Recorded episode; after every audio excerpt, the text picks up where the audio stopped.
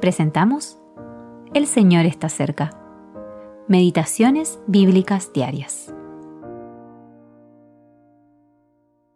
Meditación para el día 17 de enero de 2024. Llevad mi yugo sobre vosotros y hallaréis descanso para vuestras almas.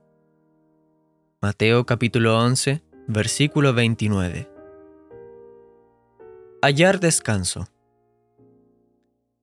Tal era el yugo de Cristo, que en su infinita gracia, Él nos invita a tomar sobre nosotros, a fin de que también podamos hallar descanso para nuestras almas.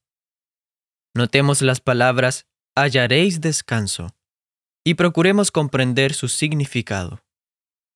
No debemos confundir el descanso que Él nos da con el descanso que nosotros hallamos.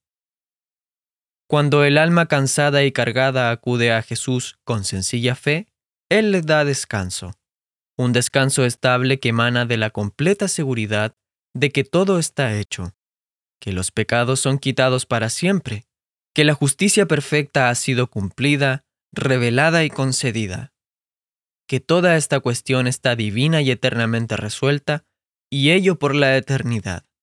Dios es glorificado, Satanás ha sido reducido a silencio.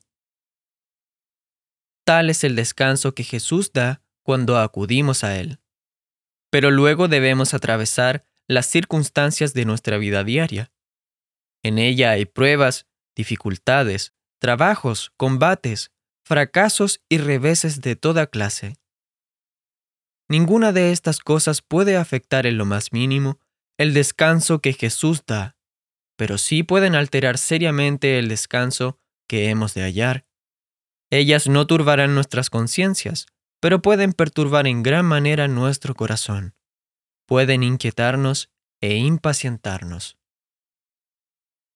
¿Y cómo saldré de esta condición?